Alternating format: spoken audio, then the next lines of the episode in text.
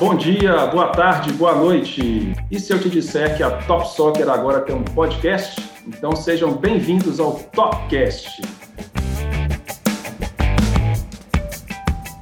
É isso aí, pessoal. Nós estamos começando aqui hoje a nossa primeira edição aí do Topcast. E hoje, o nosso primeiro tema, nós vamos falar sobre a declaração de imposto de renda de 2021. É, Segunda-feira começa o período de declaração de imposto de renda, então a gente vai falar sobre isso hoje. Mas antes disso, vamos apresentar aqui os nossos convidados do dia. Bom, eu primeiro que vos fala, Daniel, consultor financeiro aqui na Top Soccer desde 2014. É, estou aqui hoje com o Matheus e com o Marcelo. Matheus e Marcelo, bem-vindos, se apresentem aí também. Bom dia, boa tarde, boa noite também para todo mundo. É, eu sou o Matheus, cons também consultor financeiro da Top Soccer, fico aqui no escritório nosso aqui de São Paulo. Queria aproveitar esse, esse momento, né, para falar que estou completando quase dois anos de casa aí na semana que vem, hein? Ó, a sala de palmas. Muito bem. Parabéns. Olá, pessoal. Marcelo Claudino falando, cara que inventou essa confusão toda aqui, né? Espero que seja bem legal da gente passar informação aí a todos sobre assuntos aí do mercado financeiro, do empreendedorismo, do entretenimento e, é, enfim, que a gente possa também ajudar os clientes a entender melhor essa questão da declaração do imposto de renda, é, que sempre que vem à cabeça é, traz algum tipo de preocupação, né, Daniel? É isso aí, realmente. E agora nós vamos começar a falar sobre isso, mas antes de entrar um pouco aqui na parte mais técnica, eu queria fazer uma pergunta aqui para vocês dois, né? É, quando você pensa aí na declaração de imposto de renda, o que que vem aí à sua cabeça, Marcelão, Matheus? O que, que vocês pensam quando a gente fala declaração de imposto de renda? Acho que a primeira coisa que vem na cabeça é, acho que é Novalgina ou, ou um paracetamol ali, depende do, o quão forte está a dor de cabeça ali na hora. É verdade. É, eu, eu consigo também me imaginar dentro de uma sala, tudo escuro, com uma luz assim muito forte na minha cara, sentado numa cadeira com uma pessoa me interrogando ali o tempo inteiro, querendo saber tudo que eu fiz e deixei de fazer. Né? Mais ou menos isso, né? Umas coisas bem tranquilas aí. Legal, Matheus. É mais ou menos isso que as pessoas sentem mesmo, né? Tem alguém querendo descobrir se eu estou fazendo coisa errada, né? Mas, na verdade, o que a Receita Federal quer é saber exatamente se há algum tipo de arrecadação que ela deveria ter sido feita e se os tributos foram recolhidos adequadamente né, no exercício fiscal. Mas não tenha dúvida que é um período de muito trabalho, de organizar documentos, de, informar, de levantar informações, e por isso acaba tirando o sossego de muita gente.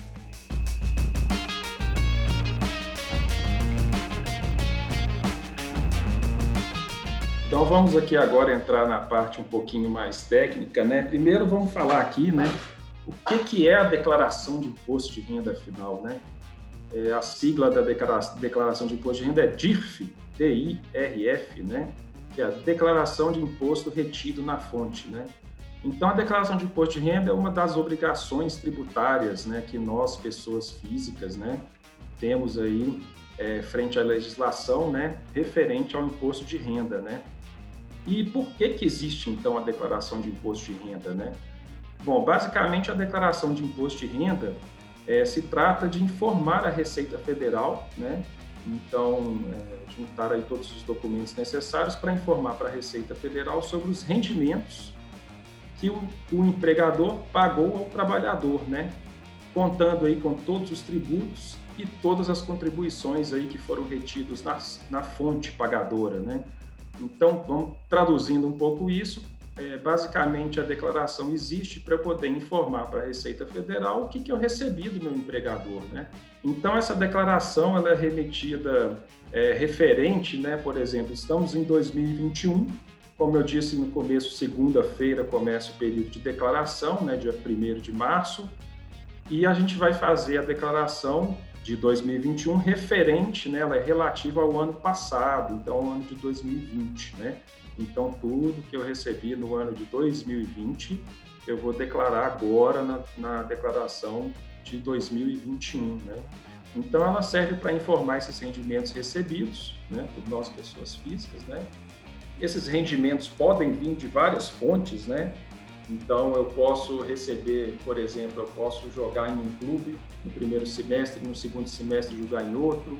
É, se esse clube for em outro estado, por exemplo, eu vou ter aí uma receita também que eu vou receber do sindicato dos atletas de dois estados diferentes, né?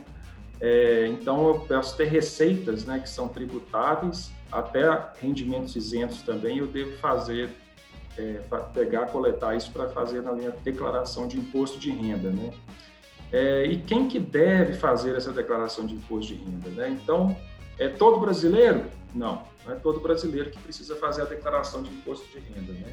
Basicamente, né, quem recebeu no ano passado, então quem recebeu em 2020, mais de R$ 28.559,70 de renda tributável no ano passado, né? Essa renda tributável pode ser um salário, pode ser uma aposentadoria, pode ser aluguéis, por exemplo, né?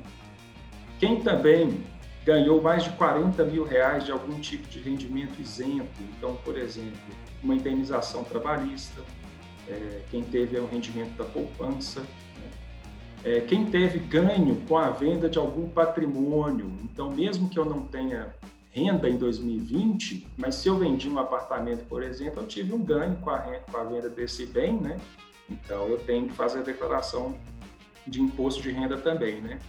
É, quem é dono de algum patrimônio, de algum bem de mais de 300 mil reais. Então, poxa, eu tenho um apartamento de 400 mil reais, mas ano passado eu não tive rendimento nenhum.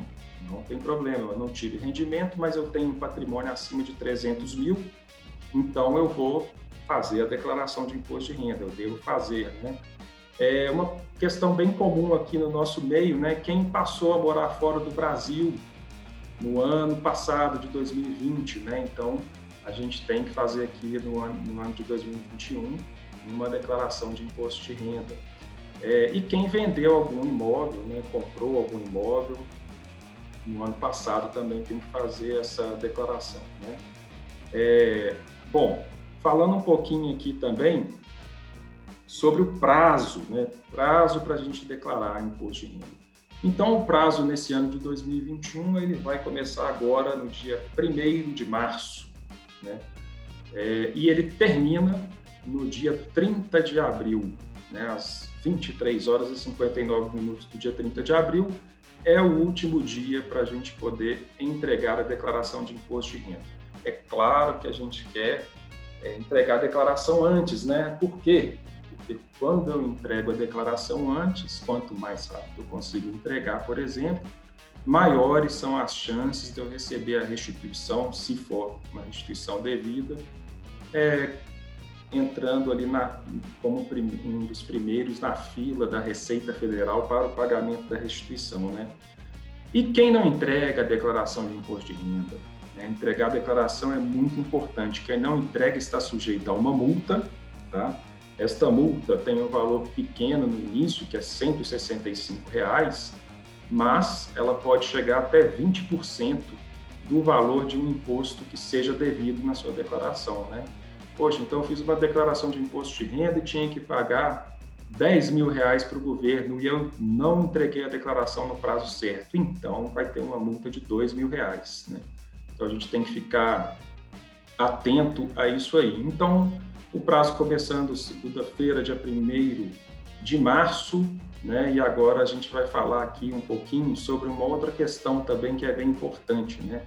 Existem dois tipos de declarações, né? A declaração simplificada e a declaração completa.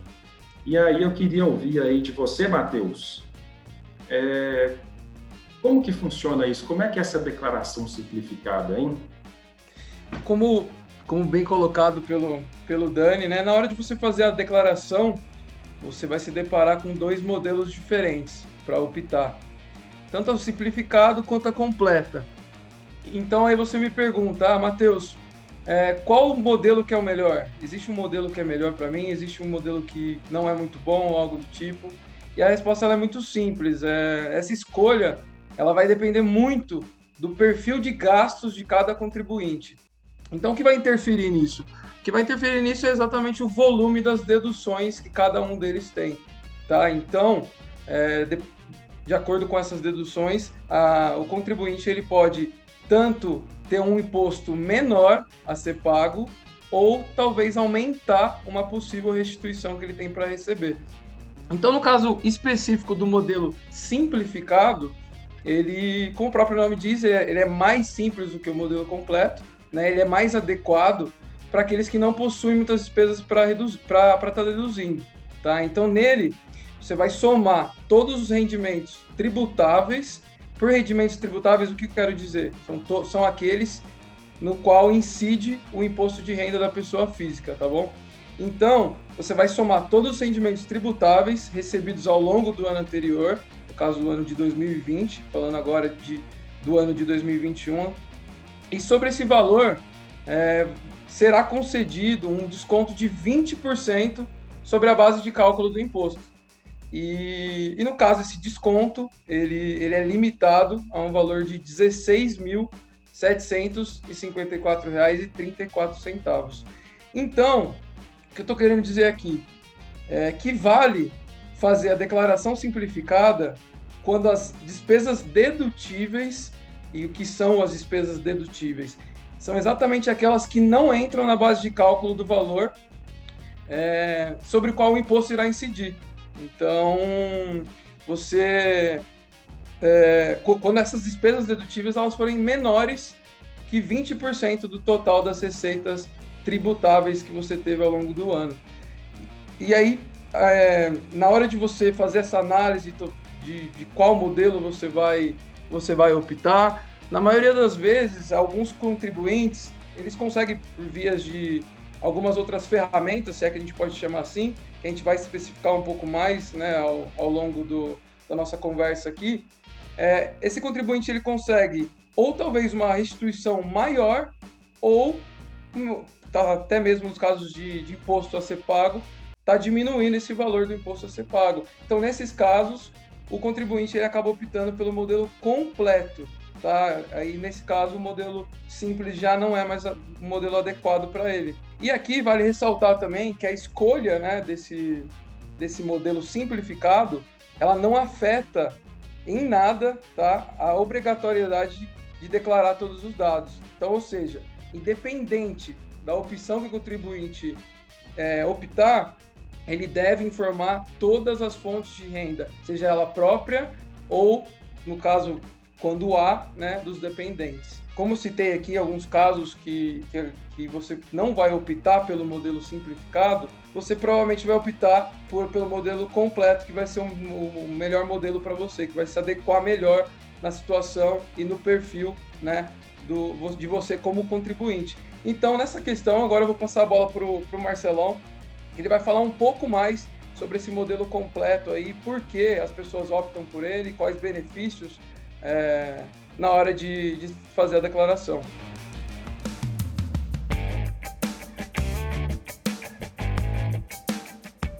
A declaração no modelo completo, ela permite que você lance né, uma série de despesas é, que você teve ao longo do ano e que o regulamento do imposto de renda é, a possibilidade de abater da, da sua base tributável. A primeira delas são os dependentes, é, onde a gente tem que ter bastante cuidado, porque atualmente você só pode lançar dependentes que sejam pai, mãe, filhos, é, ou pessoas que tenham relação financeira com você direta, objeto de ordem reconhecidamente judicial. As despesas de educação, né? Escola dos filhos, universidade, uma despesa com pós-graduação, isso também pode ser deduzido até um determinado limite, de acordo com o regulamento. As despesas com saúde são despesas bastante é, usuais né, nas declarações de modelo completo, onde ao longo do ano as pessoas que tiveram atendimento médico particular, por exemplo, numa clínica, exames, esses não têm limite de dedução e você pode lançar na sua declaração. O quarto é, a quarta despesa mais comum e que se aplica bastante à vida dos atletas, né, que, ou funcionários que tenham é, rendimentos na CLT, é a questão da previdência complementar, onde principalmente o PGBL permite a dedução de até 12% da sua renda tributável em contribuições. Então, a gente conseguindo fazer essas contribuições ao longo do ano do exercício fiscal, consegue-se abaixar essa base tributável e como o atleta já teve uma dedução no seu salário mensal, né, no, em valores do seu valor bruto, geralmente a gente consegue excelentes valores aí de restituição, poderiam estar indo para o governo, mas que a gente consegue é, retornar para o contribuinte. E por último, as doações, que também podem ser deduzidas, desde que essas empresas né, que recebem, ou institutos, ou organizações não governamentais que recebem essas doações, sejam devidamente homologadas pelas secretarias estaduais de cada estado. Quando você falou aí do PGBL, então o PGBL ele seria uma, uma previdência que eu faço privada, é um tipo de investimento, e aí eu vou conseguir guardar dinheiro, investir e ainda vou poder usar esses valores que eu consegui poupar ao longo do ano passado para ajudar na minha dedução na declaração de imposto de renda? É exatamente isso, Daniel. O PGBL, que é o Plano Gerador de Benefício Livre, ele é uma modalidade dos planos de previdência complementar abertos que permite você fazer essa dedução que eu já mencionei e que é bastante interessante, pois o conceito dessa dedução, na verdade, é o diferimento fiscal, que é você deixar de pagar o imposto agora e pagá-lo lá na frente através de uma modalidade aí de poupança, vamos dizer assim, de previdência é, de longo prazo. Lembrando que durante a contratação a gente presta bastante atenção na questão da tabela regressiva, na tabela progressiva de imposto de renda, mas é um assunto bem específico aí sobre o tipo de produto. Mas o importante é que, principalmente para o atleta, ele consegue não só proporcionar devolução de valores né, pelo governo federal, pela Receita, como ele também consegue rendimentos em cima desses valores, além, como você citou, de ter poupado recursos ao longo do ano em um fundo de investimento de previdência. Essa questão aí que você e o Matheus citaram aí das restituições, hein? como que funciona essa questão da restituição? Quando, quando você tem, durante o ano, você tem os seus rendimentos tributáveis e a maioria deles, no caso, já sofrem né, as retenções direto ali na fonte. O que acontece? Quando você vai fazer a declaração do seu imposto de renda no ano seguinte, você vai declarar todos esses rendimentos tributáveis que você, que você tem vindo durante o ano anterior e vai lançar né, as deduções que a gente já comentou aqui, que você tem por direito, que serão abatidas nesses valores. Quando você faz isso, é, vai gerar um imposto que a gente chama de imposto efetivo. Quando esse imposto, imposto efetivo ele for menor do que o imposto que já foi retido na fonte durante o ano anterior, isso gera uma restituição para você. E no caso contrário, quando esse imposto efetivo ele, é, ele for maior é, do que o imposto já retido na fonte, ele vai gerar um imposto a ser pago. E como que funciona? O imposto a pagar, por exemplo. É, o, imposto, o, contribuinte que tiver o, esse imposto a pagar, ele poderá dividir esse valor em até oito cotas mensais. E lembrando né, que essas cotas mensais, nenhuma delas pode ser inferior ao valor de 50 reais. No caso das restituições, ela funciona da seguinte maneira: você lançou a sua declaração, tá tudo certinho, não teve, não teve nenhum, nenhum erro, nenhuma omissão, nenhuma inconsistência ali. A partir desse momento, é, as pessoas que lançaram primeiro irão receber primeiro essas restituições, tá? Então ela entra, ela entra na questão que a gente chama dos lotes, né? Então as primeiras pessoas que, que lançaram, deu tudo certinho lá, gerou a restituição, ela vai ser o primeiro lote, as pessoas que lançaram um pouquinho depois, o segundo lote, terceiro, até o quinto. Então, como que funciona o prazo dessas restituições? O primeiro lote vai estar recebendo esse valor da restituição no dia, no dia 31 de maio Segundo lote, dia 30 de junho. Terceiro lote, 30 de julho. Quarto lote, 31 de agosto. E o quinto lote, 30 de setembro. Né? E lembrando, né, como comentei aqui, isso acontece quando a sua declaração ela foi emitida, ela foi lançada e não, não tem absolutamente nenhum erro, não tem nenhuma omissão, nenhuma inconsistência, mas e quando acontece de ter algo do tipo, ah, teve um erro, teve uma omissão, ou teve alguma inconsistência desse tipo? É, quando acontece isso, a gente vai entrar agora no assunto, é um assunto até é, delicado que o, o, o, Marcelo vai, vai comentar um pouco, que é o que a gente chama da malha fina, né? A famosa malha ah, fina, que todo mundo comenta quando, quando cai na malha fina, é o que você não quer. Antes da, da, da malha fina, deixa eu só tentar aqui é, ver se resumidamente o que você falou aqui. Você falou das restituições e do imposto a pagar. Então, basicamente, o que vai interferir se eu vou ter uma restituição ou se eu vou ter imposto a pagar, vai ser o que eu lancei de receita que eu tive na declaração e o que eu lancei das deduções né, que, eu, que são possíveis. Por exemplo, como Exatamente. o Marcelo bem falou, dependentes, despesas médicas com educação, um plano de previdência PGBL. Né? Então, é isso que vai determinar se eu vou ter uma restituição, o valor dela, ou se eu vou ter que pagar algum tipo de imposto. É isso mesmo? Exatamente, Dani, perfeito. E aí a gente ia falar agora da malha fina, essa palavra malha fina aí, nessa frasezinha, ela está aí presente, todo mundo já ouviu falar nisso, né? Mas o que, que é a malha fina, Marcelo? A malha fina é o, a grande preocupação, né?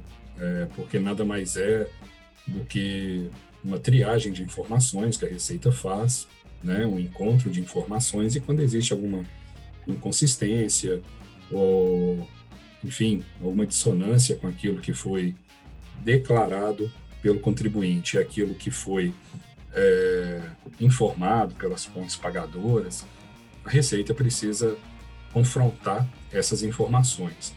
Então, existem alguns erros que são muito comuns e que acabam levando ou podendo levar a uma malha fina, o contribuinte está incluído aí nessa situação.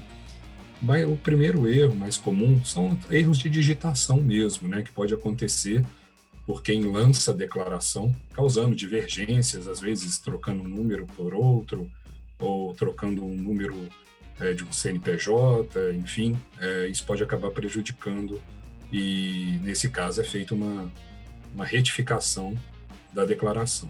A segunda fonte mais comum de erros e mais importante é omissão de informações ou alguma fonte pagadora que deixou de ser informada pelo contribuinte, mas cuja informação já está na base da Receita Federal e a Receita acaba não, não conseguindo conciliar essas informações. Então, entre os atletas, a gente poderia é, destacar que muitas vezes, como você disse no início, o atleta joga por mais de um clube durante exercício fiscal e pode ter recebimentos de sindicatos diferentes.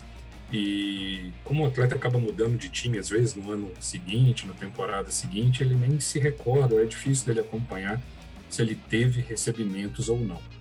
Então, esse acompanhamento do, de dos clubes que ele esteve durante o ano é muito importante para a gente buscar obter essas informações nos sindicatos, né? E até valores de clubes também, porque muitos clubes às vezes não pagam toda a rescisão dentro do exercício fiscal, ou enfim, ou pagam parcialmente, enfim, é importante é, buscar essas informações. Uh, outro erro muito comum seria o lançamento dos valores recebidos a título do álbum de figurinhas, né, da seção de imagens, por exemplo, a Panini. Cada clube tem a sua política, há clubes que entendem que por ceder o direito ao atleta, ou já comprar, né, ou pagar pela seção de imagem do atleta, aquele recurso é do clube. Existe a situação também dos clubes que repassam os valores aos atletas, e isso vai gerar um, um informativo para a Receita. Né? Outro detalhe também são os contratos né, de marcas esportivas, quando são feitas na pessoa física, ou alguma aparição que o cliente fez, alguma ação de marketing, e ele se esquece que assinou uma RPA, um recibo de pagamento autônomo, por exemplo, e então é importante a gente estar atento a esses pontos. E por último, não menos importante, é a questão dos ganhos de capital com imóveis. Né? É comum os atletas fazerem transações imobiliárias durante o ano e esse ganho de capital ele precisa ser declarado, né? O lucro imobiliário precisa ser recolhido é, junto à Receita Federal nos prazos determinados. Então, muitas vezes, a omissão desse tipo de informação gera uma situação de malha fina para o contribuinte. Bom, tem um outro ponto aqui que a gente precisa abordar também, que acho que é bem interessante, que é sobre os atletas que jogam fora, né, que jogam no exterior. Né? Joguei o primeiro semestre do ano passado no Brasil e no segundo semestre fui para o exterior. Né? Quando isso acontece, a gente também faz a declaração de imposto de renda. Então, agora em 2021, vamos fazer a declaração de 2020 né, e vamos informar é, que o atleta agora está jogando no exterior. Para isso é importante aí um documento que faz muita diferença para a gente, que é o contrato né, com o clube no exterior, para a gente poder lançar de forma correta na declaração os valores devidos, né, recebidos. Né? E se o atleta vai para o exterior e permanece mais de um ano no exterior, no ano seguinte nós fazemos a declaração de saída definitiva. Então, a declaração de saída definitiva é quando o atleta vai permanecer no exterior mais de um ano fiscal, né? Então ele fica lá o ano de 2021 todo trabalhando fora. Então a gente no ano seguinte, 2022 por exemplo, faremos a declaração de saída definitiva, né? É, agora a gente falou bastante coisa interessante aqui, né? São dados aí é, importantes, né? Todo mundo deve estar pensando aí, poxa, mas é um pouco complexo, nós vamos ter que fazer isso tudo não, a Top está aqui para poder ajudar vocês nisso, né? Mas nós precisamos aí da colaboração para poder ter a documentação, né? Então é importante enviar para a gente toda a documentação que diz respeito à declaração, como a gente já falou aí ao longo do, do nosso Topcast de hoje, né? Para que a gente consiga efetuar a declaração da forma mais rápida e correta possível, né? E o Marcelo falou aí também sobre os erros de malha fina, é importante é, destacar que se acontece algum tipo de erro, existe a declaração retificadora. Então a gente faz uma correção, né? Então não é fiz a minha declaração e não posso mais mudar nada, não pode ter tido nenhum erro. Não, se tiver acontecido alguma coisa, nós vamos fazer aí a declaração retificadora, ok?